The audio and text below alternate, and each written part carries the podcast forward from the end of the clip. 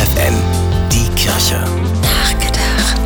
In meiner Grundschulzeit hatte ich wie so viele andere Kinder auch ein Poesiealbum. In das schrieben Klassenkameraden, Eltern und Lehrer in ihrer allerschönsten Schönschrift mehr oder weniger intelligente und hilfreiche Lebensweisheiten.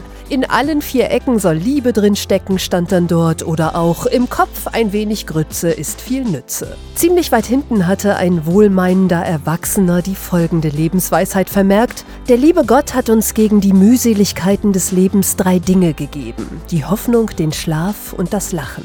Der Satz stammt von Immanuel Kant. Zu jenem Zeitpunkt wusste ich mit den Mühseligkeiten des Lebens noch vergleichsweise wenig anzufangen. Natürlich hat sich das wie bei jedem anderen auch im Laufe der Jahre verändert. In dieser Woche jedenfalls, nach einer Zeit zwischen Hoffen und Bangen und ein paar schlaflosen Nächten, kam der Rat aus meinem kleinen Poesiealbum ganz plötzlich aus einer Hirnwindung irgendwo im Hinterkopf wieder in mein Bewusstsein geschossen, zusammen mit einem herzlich befreienden Lachanfall in einem unerwarteten Augenblick. In diesem Moment habe ich ein kleines Danke an den Verfasser und den lieben Gott geschickt und in der Nacht darauf ganz wunderbar geschlafen, denn es ist wahr. Der liebe Gott hat uns gegen die Mühseligkeiten des Lebens drei Dinge gegeben. Die Hoffnung, den Schlaf und das Lachen. Stefanie Behnke, FFN Kirchenredaktion.